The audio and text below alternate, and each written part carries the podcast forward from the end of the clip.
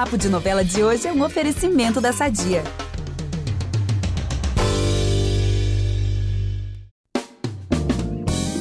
O papo de novela de hoje já começa com uma notícia bombástica.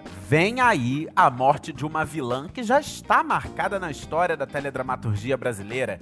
E isso vai rolar lá em Nova Primavera, em Terra e Paixão. Nossa, já começamos como, né? Mas tem bomba também nas outras tramas. Em Elas por Elas, o Marcos vai deixar todo mundo assim chocado com a semelhança com o falecido Bruno, que é irmão da Natália, né? Um é cara do outro. Menina babada essa história também. É. Aquela foto dele já me deixou impactado. E em Fuzue tem prisão, festa de noivado e a volta dos que não foram, gente. É isso aí. Será que a gente tá falando do César Montebello, amiga? Hum, será? A gente vai contar isso mais pra frente. Eu só sei que a gente precisa compartilhar com os nossos ouvintes todos esses babados, gente, porque tem muito mais pra contar nessa semana aí. Assim, os autores estão todos inspiradíssimos, né? E eu amo esse momento fofoquinha. Então Também. vamos que vamos. Eu sou Vitor Gilardi, apresento hoje esse episódio com a Gabi Duarte. E a gente volta logo depois da vinheta pra contar todas as fofoquinhas pra vocês. É impressionante como o tempo só te valoriza. Porque eu sou rica! Eu sou rica! Pelas rugas de Matusalém. Agora a culpa é minha, é isso? A culpa é da Rita!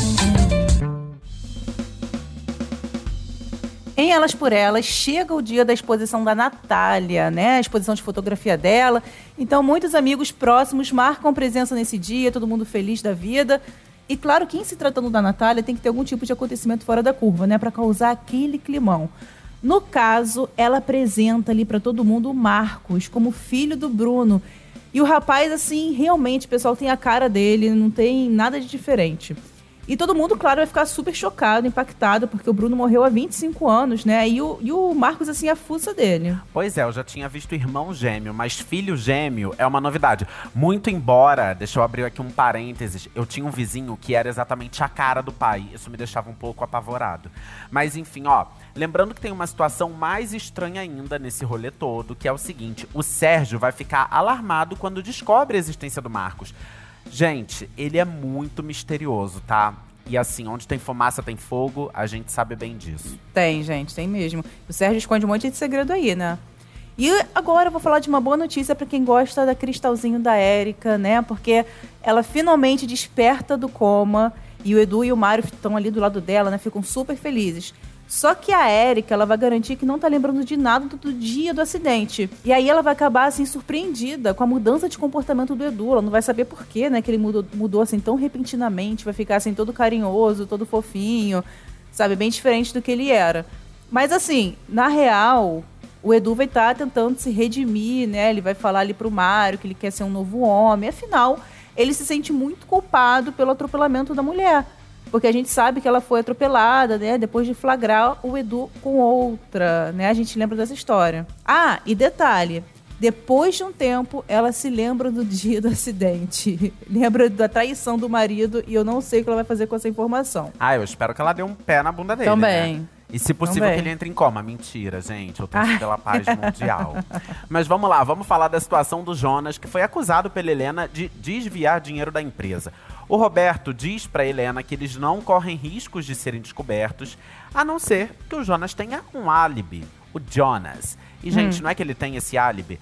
Ele comenta com a Adriana que usou o celular no mesmo horário em que fizeram a transferência na sua conta na Elane. Ou seja, esse álibi, no caso, comprova aí que a Helena tá mentindo, tá lançando um caô brabo.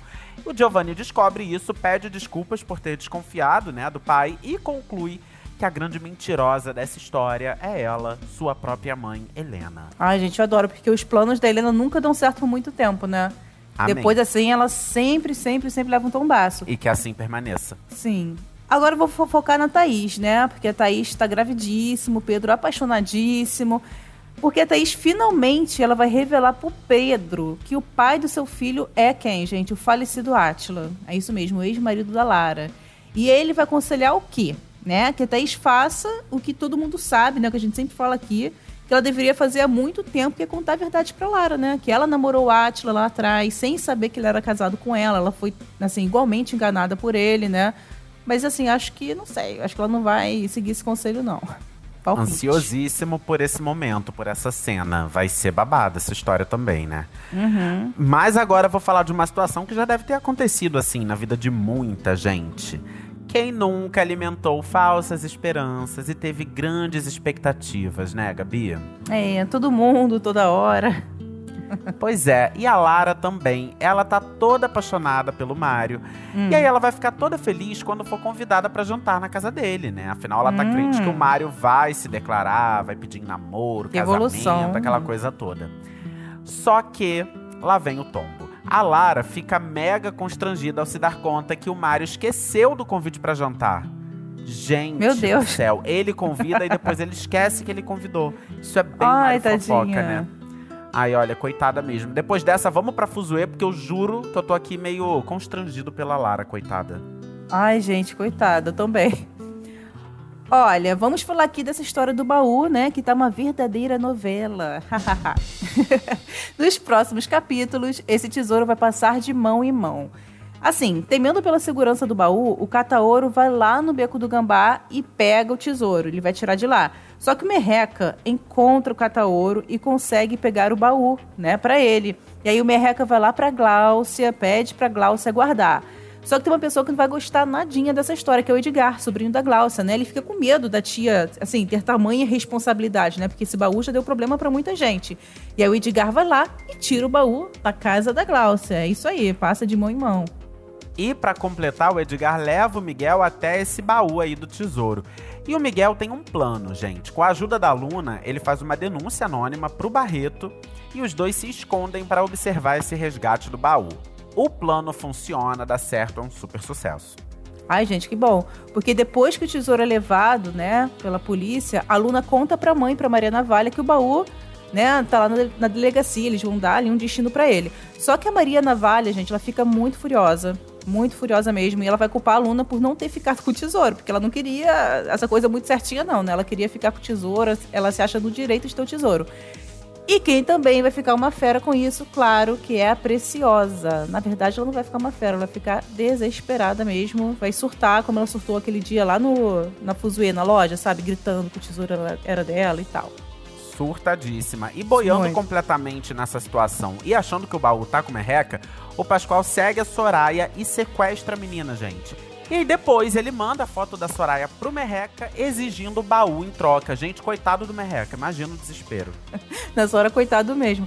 Só que o plano do Pascoal não dá certo, né? Porque o Merreca, ele encontra o cativeiro da Soraya e vai libertar ali, né? A mulher que ele Tudo. gosta, amorzinho Ele dele. faz tudo. tudo.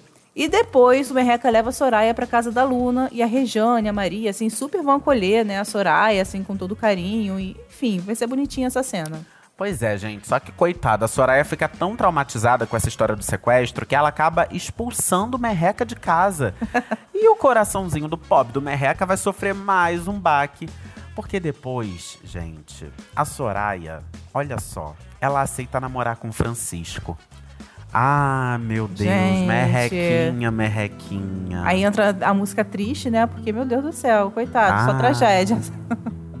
o pobre. Agora, nessa semana de tesouro, né, que a gente tá falando, quem se dá muito mal nessa história toda, né, além do Merreca, né, é o Pascoal. Né? Porque o Merreca, na verdade, ele vai ter um pontinho. Não que eu goste muito dessa história, mas pro Merreca vai ser uma, uma vitória maravilhosa. Ele vai conseguir reunir a seu favor o Maçarico e todos os capangas que estavam do lado do Pascoal. E aí, eles vão dar maior surra nele, gente, no Pascoal. Pascoal vai ficar ali desfalecido e vai acabar preso atrás das grades. Gente, o Merreca é um personagem muito complexo, né? Eu amo, ele tem muitas nuances. Inclusive, a gente recebeu aqui o Juan Aguiar pra falar sobre esse super personagem. Volta aí no feed se você não ouviu alguns papos lá pra trás do papo de novela. Deve ter sido o quê? Deve ter um mês, né, Gabi? Mais ou menos. É, por aí. Que foi ótimo, foi Muito mara, legal. um papo super divertido. Agora, se prepara aí pra uma sucessão de acontecimentos de deixar qualquer um sem fôlego. Hum. Chega o dia do almoço do noivado da Bebel com Nero. E com isso, a Bebel tira o quadro do César da parede. Hum, E aí depois, a Bebel conta pro Bernardo, filho lá da Preciosa, que a Luna é tia dele. Então ela conta aí essa história de Luna e Preciosa serem irmãs. E a Preciosa surge na festa de noivado, causando o maior climão pra todo mundo. É Nossa. babado. Tá achando já que isso daí é demais? Então preste Ah. atenção nisso daqui. Por fim, rola ainda a volta dos que não foram. César Montebello, ele mesmo, ressurge vivíssimo, causando um maior fuzuê. Gente, meu Deus, eu adoro. Não, me- não adianta, eu não me canso dessas cenas, assim, de gente que Eu volta, amo. que não morreu, eu adoro. A gente acabou de ver em Terra e Paixão a Agatha voltar, e É. aí eu já quero ver de novo É. a cena de um falso morto voltando. Eu amo. Gente, eu fiquei realmente assim, assim, uma coisa atrás da outra acontecendo no Fuzuê, gente. Que semana maravilhosa da novela. E eu também tô sabendo que a semana tá bombando onde? Em Terra e Paixão, né? Tá bombando demais. E pra provar isso, vou começar Hum. contando que o Luigi, né, que se aliou a Irene na semana passada, vai contar pra ela que o Hélio é o filho da Olha. Agatha. E depois disso, olha só o que acontece. A Irene, o Luigi e o Caio. Pois é, até o Caio tá agora ali se bandeando pro lado da Irene, né? Eles estão juntos nessa. Eles invadem a casa do Antônio e contam pra todo mundo, inclusive pra Petra, que o Hélio é o filho da Ágata e que a Petra, coitada, tá sendo vítima de um golpe. E coitado, isso acontece justamente no momento em que o Hélio tá ali pra contar pro Antônio que ele e a Petra são um casal, que ele quer casar com a Petra. Só que dá tudo errado, gente. Nossa. Irene, Caio e Luigi chegam na hora e revelam pra todo mundo que o Hélio é filho da Ágata. Gente, que babado. E a Petra não tem um segundo de paz, né? Toda hora que ela tá Não feliz, tem, acontece uma não coisa, tem. descobre uma coisa. Nossa, mas Coitada. assim, o cerco tá se fechando real pro Hélio, porque ele fica sem saída, não tem mais como esconder, e aí acaba confessando mesmo pra Petra que é sim, filho da Ágata.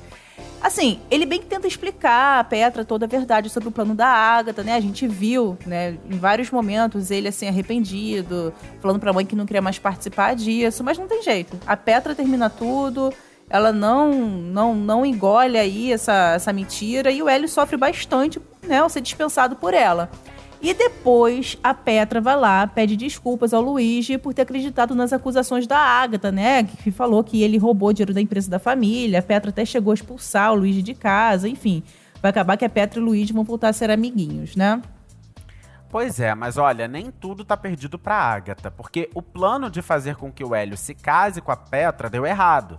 Só que a Agatha vai conseguir a assinatura do Antônio numa procuração. E mais, ela avisa pro Antônio que veio resgatar os bens que foram roubados da família dela. Aquela história que ela já tinha contado pro Hélio uma vez, que no passado os pais do Antônio roubaram os pais da Ágata, e aí a Ágata ficou numa miséria danada, e que por isso, lá desde o primeiro casamento dela com ele, ela já tava planejando se vingar dele. Olha, gente, tá. Olha, Nova Nossa. Primavera, que furacão em Nova Primavera, hein? Aí a cara de desolê do Antônio nessa hora, né? Imagina. E depois a Ágata, ela vai dar uma ordem, né, pro Ramiro matar a Irene, sua maior rival. Só que ele vai se negar a obedecer essa ordem, né? Mas assim, o Ramiro, na verdade, pessoal, nesse momento ele vai dar um mole tão grande, tão gigantesco, que ele vai deixar escapar pra Ágata que a Irene foi responsável pela morte do Daniel. Eita língua, hein? Pois é. Mato Grosso do Céu. E claro, né, que a Agatha aproveita essa informação, invade a casa da Irene e diz na cara dela que sabe que foi ela quem mandou matar o Daniel. Foco na cara agora de desolê da, da Irene. Imagina o desespero dela.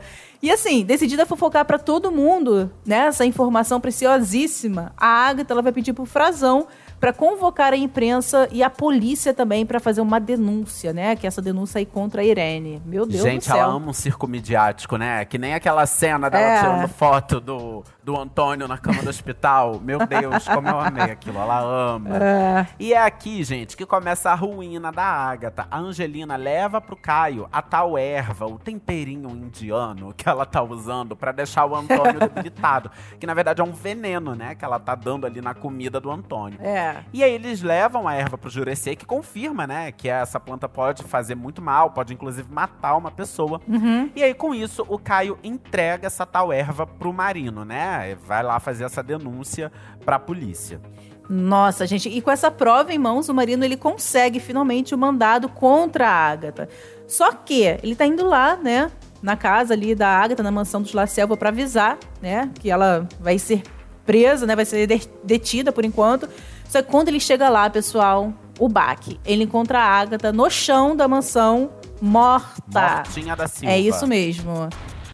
E tem uma pessoa que fica bem tensa com isso, tá? Que vai fazer uma cara, aquela cara assim de que. Hum, o gentil, pessoal. E o Jonathan a gente vai perceber essa tensão do pai. Ih, será que aí tem, hein?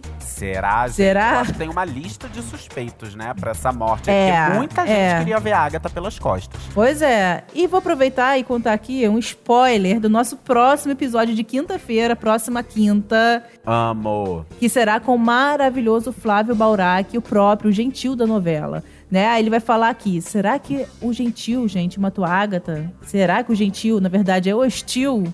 Vale a pena conferir, né? Tá babado esse papo de novela com Flávio Baurac. Se fosse você, eu não perdia quinta-feira, hein?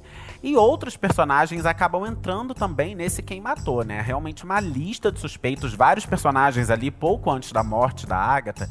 Eles têm atitudes um tanto suspeitas. Muita gente tava ali descobrindo, né, vários podres da Agatha e tal.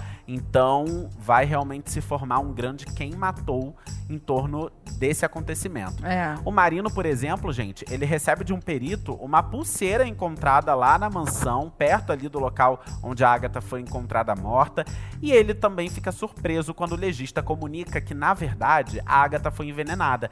Esse também é um lance importante pra gente saber aqui. Primeiro, a gente vai pensar que a Agatha morreu com três tiros. A gente vai ouvir três tiros e aí a Agatha vai ser encontrada morta. Só que quando fazem a autópsia do corpo, a gente descobre que a Agatha primeiro foi envenenada. Olha só, o feitiço virando contra o feiticeiro. Hum. E, inclusive, o médico legista fala que tudo bem, teve os tiros, mas ela já morreria envenenada. Porque a dose lá que usaram contra a Agatha foi bem grande, né? Gente. E também, ela vai ser encontrada, o corpo vai estar com o pescoço quebrado. Aí o Marino até pergunta, ah, mas deve ser porque ela caiu da escada depois que levou os tiros, né? Aí o legista fala, nananina não. o pescoço dela primeiro foi quebrado e depois ela caiu da escada. Meu Deus. É, meu amor, é uma, é uma morte megazord, assim. Primeiro ela é envenenada, depois deve ter tido alguma luta, não sei, tô aqui elocubrando. Pode ter tido alguma luta, alguma coisa, uma queda e tal, não sei. Aí ela quebrou o pescoço e aí depois ela levou os tiros. Olha que babado. Gente, a pessoa tava com muita raiva, hein? Quem fez Eu isso? tô achando que pode ter sido uma morte coletiva, tá bom? É, cada um matou de um jeito, né? Envenenou, eu tô achando outra. que pode ter sido um revezamento de assassino ali, eu acho, não sei. Meu Deus, gente, pessoal do céu. Ó, mas depois a gente ver uma cena, olha essa cena, da Irene. Ela vai perceber uma coisa. Ó, ela vai perceber que perdeu sua pulseira, né? Lembro que o Marino achou lá perto da Ágata uma pulseira, né? Será coincidência? Não sei. E ela vai avisar o Ramiro que ambos podem estar perdidos caso a polícia tenha encontrado o objeto. Olha mais uma suspeita entrando aí, Ah, gente, é? nessa listinha. Irene é suspeitíssima, né? Já não é de hoje que ela fala que, ah, é porque eu vou matar a Agatha, isso se ela não Já tava na lista da. Ágata também, né? É, não, ela já tava ali realmente na espreita pra matar a sua arquirrival. Será que foi ela? Será que foi Ramiro? Será que foi Gentil? Será que foi Angelina? Não sei, pode ter sido Angelina. Hum. Será que foi Antônio? Será que foi Antônio? Gente, o Antônio, imagina, né? Ela jogar na cara dele que, que a real intenção dela, nossa senhora. Será que foi Luigi? Ele amava essa mulher, gente. Pode ter sido Luigi. É, também tava na lista. Não Também. sei, porque Luigi foi arruinado Petra. por ela. Olha, pode ter sido um complô de Petra e Luigi, quem sabe? Olha, gente, suspeito é o que não falta. Que semana em Nova Primavera, que semana em Fuzue, que semana em Elas por Elas. É. Se eu fosse você, eu não perdia, tá? Os capítulos das novelas dessa semana, porque tá babado o negócio. Mas agora o Papo de Novela fica por aqui. Quinta que vem a gente tá de volta com Flávio Baurac, já avisamos, repercutindo aí essa morte da Ágata. E todo domingo a gente tem aqui essa fofoquinha gostosa pra você ficar por dentro dos próximos spoilers, reviravoltas, tudo que vai rolar nas novelas. É isso. Você também já sabe que para ouvir os nossos programas, você pode usar o Globoplay ou entrar no G-Show. E nos aplicativos de streaming é só procurar por Papo de Novela. Não deixe, pessoal, de seguir o podcast na plataforma que você usa. Vai lá, assina para você receber uma notificação sempre que tiver um novo episódio. Eu sou Vitor Gilardi, hoje assinei, produzi e apresentei esse episódio com a Gabi Duarte. A edição é do Thiago Jacobs. Um beijo, pessoal, até a próxima! Beijos, pessoal. Até a próxima.